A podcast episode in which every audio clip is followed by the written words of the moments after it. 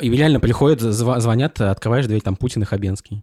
Добрый вечер. Мы пришли поменять вам лампочку. Но ведь все же знают, что нужно использовать попу. Я отказываюсь комментировать это. Мне нужно посоветоваться со своим адвокатом. Monday фарш.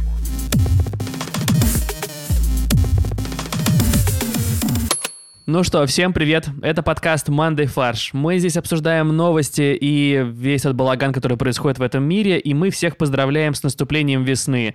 С вами ваши любимые и наши уже любимые ведущие Борис, Это я. Всем привет. Олег, Мне кажется, у Кости поменялся стиль э, его вступлений. Я, такое ощущение, как будто я слушаю радиопередачу, на, пока еду на работу утром. Олег, мы не хотели тебя расстраивать, подкаст это и есть радиопередача. Олег, тебя просили поздороваться, а не комментировать э, стиль, Костин стиль приветствия. Я такой дерзкий, я не делаю то, что мне говорят. Я хожу сам по себе. ну, слот не сам под себя. Да, например, И когда тебе Максим. говорят «Привет».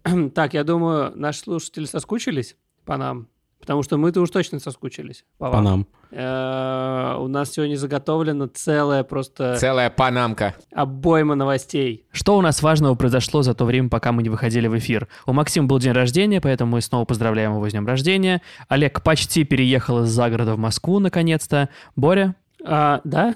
Отлично. Это как вот, блин, Каламбур, да, деревня дураков. Там был самолет, который падал в течение 400 серий. Также я переезжаю в течение 400 сезонов. Но это, да, как наш стандартный твиттер камня, который мы вспоминаем периодически в этом подкасте, что ничего не произошло. Мне больше всего нравился твиттер, э, когда Федор Смолов играл в «Динамо», и после каждого матча был, тви- был твиттер, который назывался «Забил ли Федор Смолов?», и после каждого матча он просто писал «нет».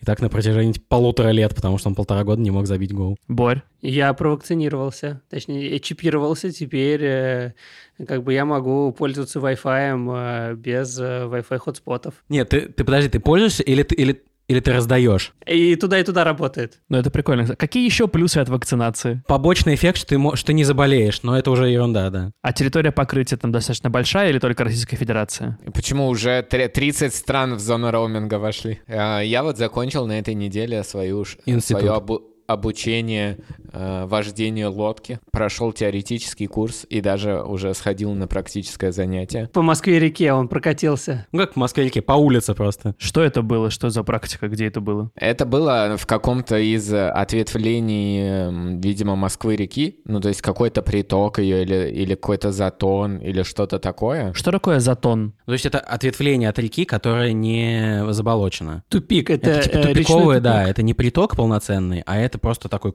кусок русла, которого ничего не течет. А типа туда просто затекает вода и все, и стоит там. А я и не знал. А если тебе интересно, как он образуется, это знаешь, как э, происходит? У тебя э, течение реки по-разному разные берега размывает. И один берег э, размывается, а второй, наоборот, накапливается. В итоге получается такая дуга длинная. Потом в какой-то момент э, течение реки прорывает эту ду- дугу, отсекая просто напрямую э, эту дугу. Получается как бы такое кольцо, которое сидит на реке. И так как вода ушла в основное как бы русло, оно начинает слегка пересыхать вот в начале. Получается такая загогулина, что типа течет река, потом условно влево ответвляется, против часовой стрелки закругляется, почти доходит обратно до своего э, основного вот этого устья, но как бы не вливается в него, да. Это похоже на президентство Трампа. И, короче, если она одним, э, одним концом все еще привязана к руслу, это затон. А если она полностью отделилась, то получается такое озеро, пот- потихоньку пересыхающее, которое называется старица. Старица — это типа от слова «старое русло». Как, Борь, можешь сказать эту правильную фразу? Э, ге- Гендерно релевантных? А, да, а, обсудим релевантные гендерные Релевантные праздники. гендерные праздники, спасибо. РГП. А релевантны кому нам? А вот кому какой? Да, слушателю релевантно. У каждого нашего слушателя а, есть релевантный гендерный праздник. Слу- Нет, я, кстати, не уверен, что это так. У нас потому что праздники только по двум гендерам. А есть, может, у нас есть слушатели, которым ни один этот праздник не релевантен. Ну, есть Новый год для этого. Универсально. Я, кстати, до сих пор не понимаю, как 23 февраля стал гендерным праздником. Но он был раньше профессиональным праздником. Он и до сих пор является, он не называется мужской день, он называется День защитника Отечества. А что, женщины не могут быть защитниками Отечества? Ты что, назвал их женщинами сейчас? Какая тебе разница, какая их гендерная идентичность? Мне как раз все равно. День защитника Отечества. Почему он стал мужским праздником? Ну, потому что мужчинам обидно, то, что у женщин есть 8 марта. Вот, я а думаю, что в этом-то как раз вся причина, да. Кстати, есть Международный мужской день, и это не 23 февраля. 4 ноября? Ну, в ноябре, да, я не помню. Итак, прошел праздник 23 февраля, и в преддверии этого праздника в ЦИОМ, наш друг, спросил у жителей России, кого из соотечественников они считают настоящими С каким мужчинами. гендером вы себя отождествляете? П- Празднуете ли вы 23 февраля и почему, да? Нет, это спросили в рамках всероссийской переписи. Кого э, из соотечественников э, люди считают настоящими мужчинами? Чаще других россияне назвали фамилию президента Владимира Путина и недавно умершего актера Василия Лунового по 9%. То есть если бы выборы состоялись в ближайшее воскресенье, Кто такой Лановой? Это актер. Я не знаю, кто это такой. Недавно умер актер, э, играл в большом количестве советских фильмов, и самая главная его роль, насколько я знаю, это фильм «Офицеры», Настоящий мужчина. да, где он сыграл, собственно, настоящего мужчину, офицера и такой персонификацию защитника Отечества. Именно и его вспомнили, я думаю, только потому, что он недавно умер, на самом деле. Третье место, неожиданно для меня, занял Константин Хабенский. Его 6% опрошенных назвали. Потому что его- очень много фильмов с Хабенским вышло недавно. Он как бы там и пожарный, и учитель, э, и полицейского в, в методе, да, он играл? Нет, в методе, главное, он начинал с убойной силы, помните, он же ловил преступников в Петербурге. Потом он боролся со злыми волшебниками, потом учил школьников географии, потом сбежал из концлагеря, а еще был а, Колчаком. У него послужной список-то, будь здоров. Теперь он, да, вот, вот, вот это я называю на настоящим, э, настоящим мужчиной. Не, я думаю, про него вспомнили просто потому, что вышел фильм «Огонь» сейчас, где он играет главную роль. И все такие, а, Хабенский. Хабенский точно». огонь. Кстати, а можно на секунду вернемся к Луновому? Вот я просто загуглил, кто это такой, мне стало интересно все-таки. и мне тут Google предложил э, главную новость, как бы релевантную к Луновому. Новость из, из «Экспресс-газеты» под заголовком. Марку уже лет 20. Внебрачный внук Лунового живет в Финляндии. Внебрачный внук. Внебрачный... Да, вот это вот типа как? Внебрачный внук. Это, Типа, когда у тебя э, рождаются внуки, а ты не женат при этом. Это сын твоего внебрачного сына. А может быть, это внебрачный сын твоего, э, типа, настоящего сына? А если внебрачный сын внебрачного сына, то это дважды внебрачный внук. А минус на минус дает плюс, то есть это твой внук. Все твой сын. По Это сыновья по принципу транзитивности, что ли, или что? А я пока назову оставшуюся десятку людей, которых э, россияне назвали настоящими мужчинами. Это Навальный, Жириновский, Лавров, Шойгу, Кобзон, Лещенко и Высоцкий. То есть у нас в России всего нас- 10 настоящих мужчин, из которых трое умерли. Слушай, ну видишь, настоящие мужики как бы уже вымирают. И, наверное, мужч- остальные мужчины-то обиделись, наверное, что за них. Почему никто из опрошенных не сказал «мой муж» там, типа, или «мой отец», Ну, я на- обиделся, например. да, или «Олег». Настоящий мужчина обещает своей жене переехать э, из загорода в город. И вот уже два месяца обещает настоящий мужик. Вот, и мужья, мужья по всей стране сказали, а жены им говорят, ну что ты, когда уже там поменяешь лампочку, повесишь полку? Он говорит, ну вот ты голосовала в голосовании за Путина с Хабенским, вот пусть они и вешают полку. И реально приходят, зв- звонят, открываешь дверь, там Путин и Хабенский. Добрый вечер, мы пришли поменять вам лампочку. Мы из э, сервиса «Муж на час». Лучший муж, настоящий муж на час. Следующий гендерно-релевантный праздник наступит через неделю, это будет 8 марта, и в честь Международного женского дня Аэрофлот решил сделать подарок своим пассажирам и запустить дегустационный, экскурсионный, винный рейс из Москвы в Москву. Забавно, на самом деле, ведь раньше шутили про то, что мужики много пьют, а теперь получается, что Международный женский день им сделали алкоподарок. Я уверен, что основными пользователями этого рейса будут мужчины. Потому что, дорогой, что, что, какие у нас планы? Нет, какие у нас планы на 8 марта? Я не могу ничего, я улетаю. Не, наоборот, э, дорогая, я тебе э, сделаю подарок. Меня не будет все 8 марта. Или промежуточно, дорогая, я дарю тебе на двоих полет. И я надеюсь, что ты возьмешь как бы мужа своего вообще-то. Сделай мудрый выбор. Оинк-оинк. Итак, на борту предложат выпить вина, прочитают лекцию о пользе вина, покажут авторский фильм о виноделии и винных регионах и поведают о виноградниках. Есть какая-то, мне кажется, тут подоплека.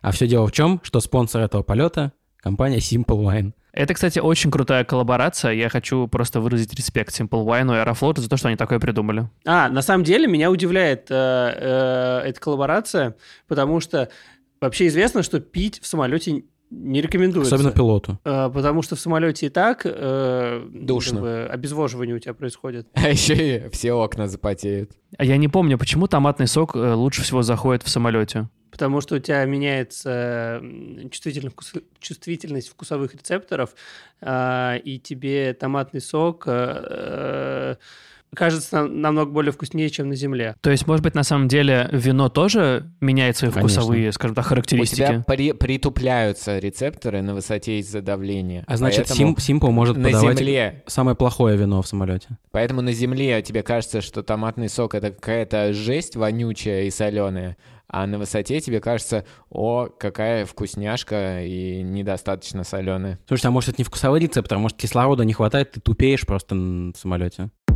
А, Переходим к нашей традиционной рубрике «Чиновости», где мы обсуждаем решения органов власти, запреты и все прочее.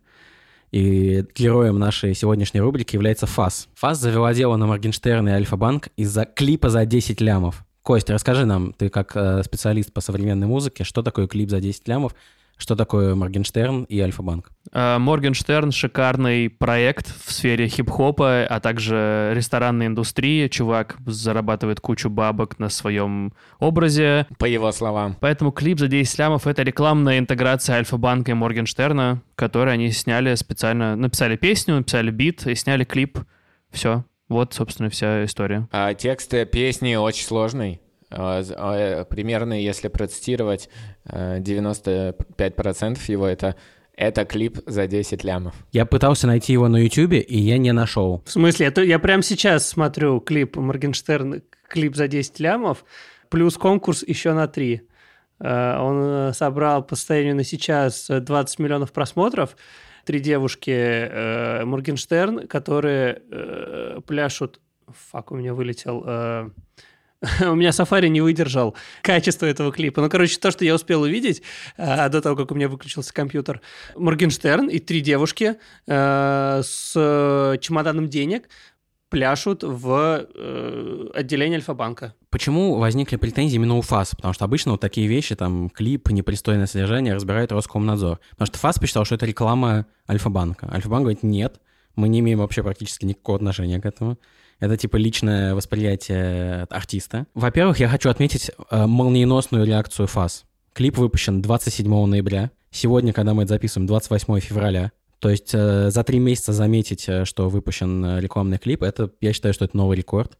Ну, короче, на самом деле моя мысль была в том, что у ФАС столько сотрудников, что просто три месяца люди смотрели на разных уровнях этот клип, чтобы сделать свое заключение. А это просто 20 миллионов просмотров, из них 18 это из ФАС э, люди смотрели. А, Давайте перечислим претензии, которые есть у ФАС к этому клипу.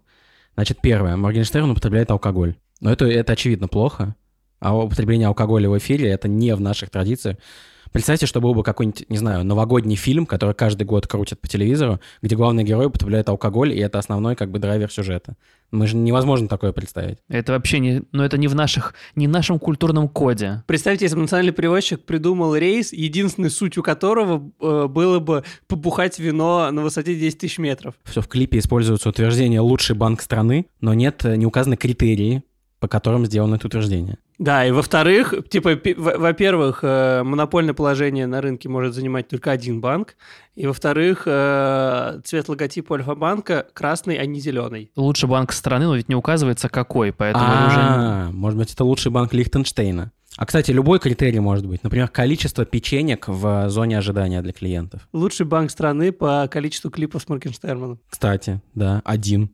Созданный в клипе образ сотрудницы Альфа-банка противоречит реальности, выглядит вызывающим и является непристойным, поскольку вырез у рубашек чрезмерно откровенный, и через него виднеется нижнее белье. Противоречит реальности. Сотрудники ФАС решили проверить, пришли в Альфа-банк.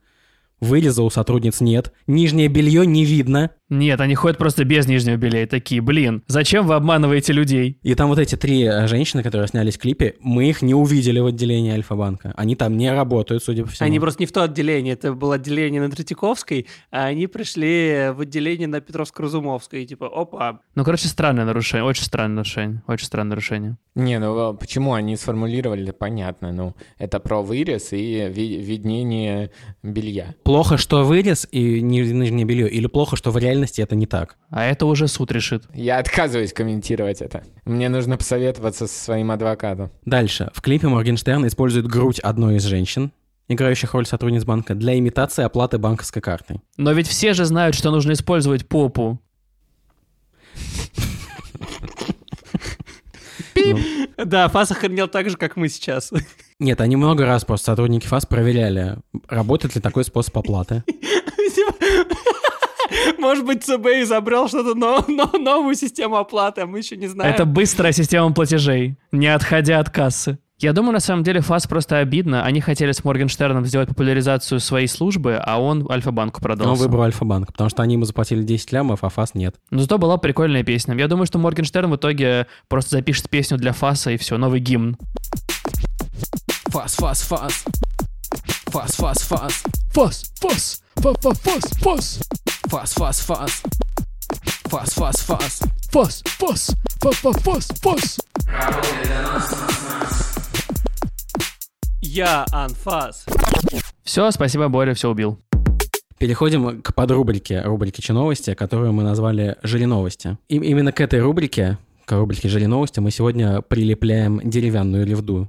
Мы обсуждаем новость, и потом придумываем веселые, смешные каламбурные заголовки. Жириновский предложил ограничения по весу для россиян. Рядовые 80 килограмм, чиновники 100 килограмм. Что такое рядовые? Ну, рядовые в вооруженных силах. А, то есть это не для всех россиян, а только для тех, кто... с- Сержанты 82 килограмма, лейтенанты 84. Нет, ну в смысле, что э, рядовыми э, Владимир Вольфович называет россиян, которые не являются чиновниками. То есть меньшую часть россиян. Он просто э, использовал подход миссии. Mutually exhaust... э, э, как там? Э, э, mutually exclusive, collectively exhaust. Вот то, что мы коллективли экзостали, это очень правильно. Типа, есть чиновники, есть не чиновники. Значит, в эфире радио «Комсомольская правда» он сказал, я еще в 2014 году сказал, почти 7 лет назад, давайте установим 80 килограмм.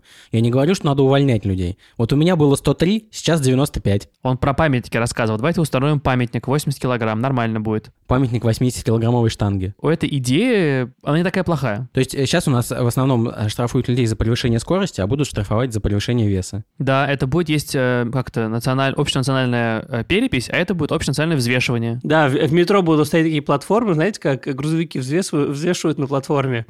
Также и тут в метро проходит э, человек перед турникетом, и если его вес как бы превышает пограничные значения, все, турникет не открывается.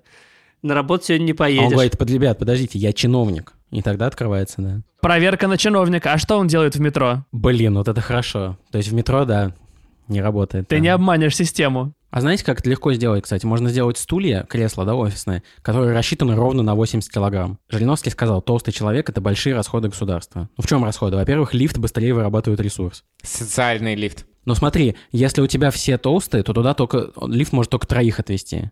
То есть, соответственно, если ты пришел в четвером, то тебе надо два раза лифт гонять. Быстрее ресурс вырабатывается. Во-первых. Во-вторых, асфальт проваливается под тяжелыми людьми чуть больше.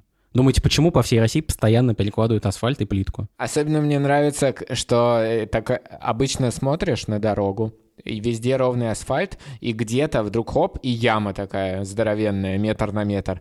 То есть такое ощущение, как будто человек а, out of nowhere там появился. Да, как будто чиновник там в машину сел. Вышел из машины, наоборот. А, Слушайте, у меня вот вопрос. Я как бы удивлен, что его никто еще не поднял. Почему чиновники должны весить больше, чем рядовые люди? А, ну, мы уже перечисляли. Часы, украшения. Ну, на 20 килограмм? Ты не видел часы на некоторых чиновниках. Они носят часы с кукушкой на руке просто. Вот эти. Или, или вот у меня еще есть гипотеза, что у чиновников намного больший мозг, чем у обычных россиян, который весит дополнительные 20 килограмм. Знаете, что меня смущает? Я боюсь, что если это все начнут внедрять, то мы столкнемся с такой, так сказать, ошибкой выжившего. Вот у тебя толстые люди, может быть, они потому и толстые, что они очень успешные, много зарабатывают и много едят стейков калорийных. А так мы запретим, и, экономика все порушим за этим. А в это время в Бахрейне чайки перестали летать из-за ожирения. Совпадение? А все почему? Потому что в Бахрейне, в Бахрейне чайки тоже воруют мусор. На самом деле, возвращаясь к новости, которая у нас связана с Владимиром Жириновским, а, он просто хотел выделить э, политических тяжеловесов чтобы не было таких, чтобы все были равны. Поэтому 100 килограмм — это такая предельная, скажем так, тяжеловесная норма. Просто он собирается бороться со своими политическими оппонентами э, в сумо. У меня есть даже заголовок, который посвящен э, будущей потенциальной методике голосования. Давайте перейдем к заголовкам, в конце концов. Черт подери. Я вот, правда, не приготовил заголовки. Никто не удивлен. Итак, Давайте э, я тогда начну. Давайте начну с очевидного. э, Забронирую все место.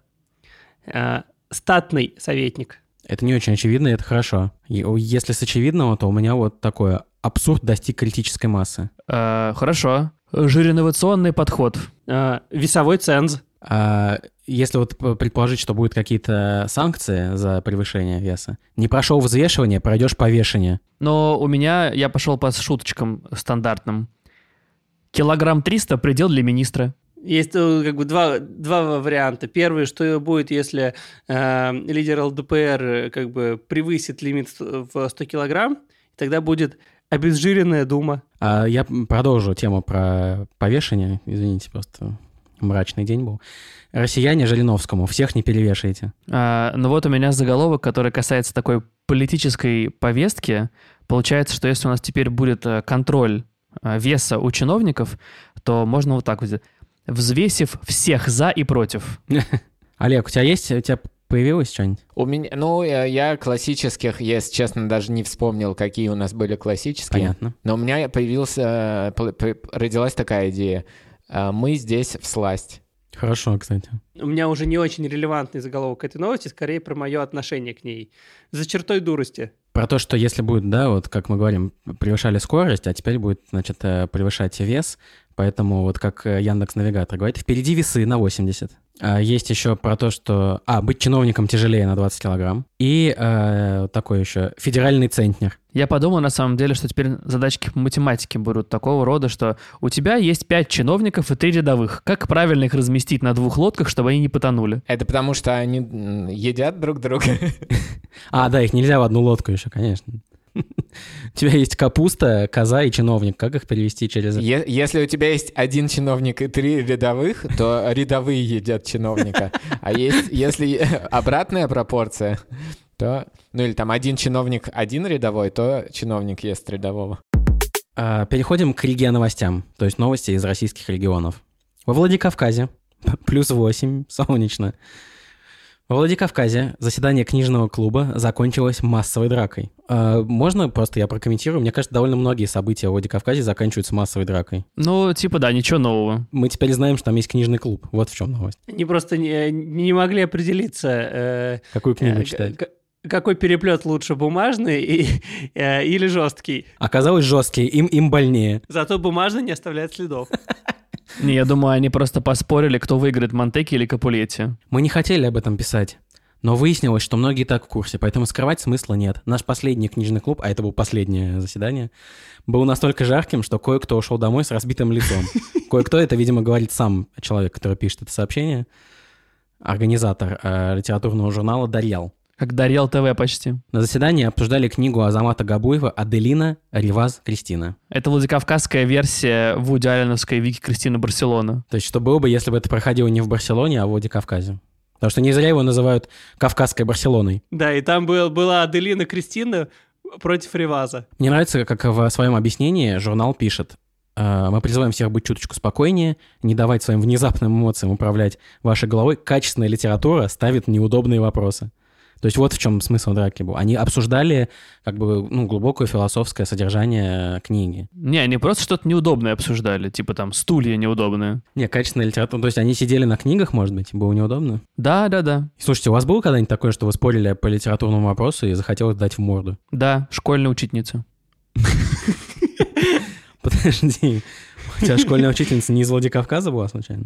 Нет, ну просто, представляете, ты выучил стихотворение, рассказал его, а тебе говорят, типа, ставят четверку, говорят, типа, без выражения. Нет, тебе ставят двойку, говорят, садись, это урок химии. Ты выучил стихотворение, но какую-то строфу заменил, потому что так лучше. И тебе говорят, ты не выучил стихотворение, типа, что это говоришь такое? Это кавер. У меня главный вопрос. Как нам делать так, чтобы, когда мы будем дальше записывать книжный клубень, это не привело к драке между нами? Мы сидим каждый у себя дома. Если была бы э, книжный клуб онлайн, как и должно быть, то никто бы не подрался. А, Это просто эффект того, что они не выдерживали нормы по социальной дистанции. Если бы они стояли на расстоянии полтора метра как минимум друг от друга, тогда бы никто никому бы в глаз не дал бы. Я уверен, что есть способы дать кому-то в глаз на расстоянии полтора метра. Например, палка. Велосипедные цепи никто не А отменял. разве что я бы э, вот мог вам э, доставку леща заказать. А здравствуйте, это вы, Максим? Да. В Норильске школьники прорыли туннель в сугробе, чтобы попадать в школу. Ничего нового для, Нори- для Норильска, да. Ничего абсолютно не пошло. Единственное, что я впервые вижу такое как бы dedication, такое желание детей. э, да. рвение к знаниям. Да. На самом деле, я думаю, что это никакое не э, рвение детей к знаниям. А это они в обратную сторону рыли. Они в школе просто были три недели уже. Журналисты, как всегда, все перевернули с ног на голову.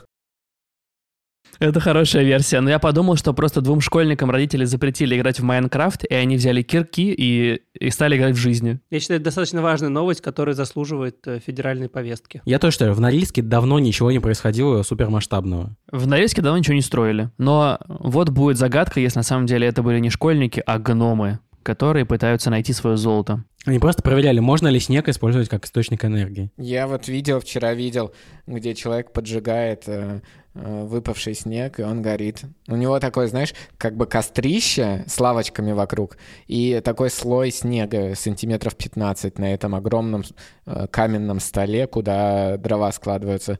И он поджигает снег, и, э, знаешь, это так горит, как такие стильные, модные э, камины. Олег, я просил вас не вызывать сатану за городом. Это не у меня, это в интернете. Это в Техасе, мне кажется, или где-то там. Ну, Там нефтяные компании, там все горит. Вы знаете, да, что последние там, ну в этом году были такие м, конспирологические теории про то, что снег не настоящий, и аргументацией было то, что он горит. Погуглите на эту тему. Это вам э, из новости из мира конспирологических теорий и моего общества конспирологов. Слушайте, я не знаю по поводу снега, но в- в практически все мелкодисперсные вещества горят.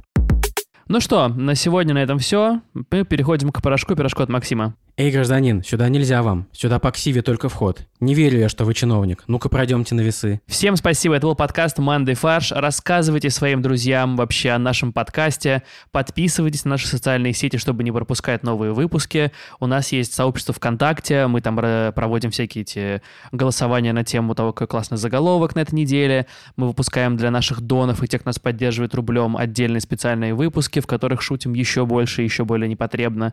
А еще у нас есть Инстаграм, который Олег не ведет, поэтому можно его не подписываться. Но у нас есть чатик в Телеграме, в котором происходит много классных обсуждений последних новостей. Пока!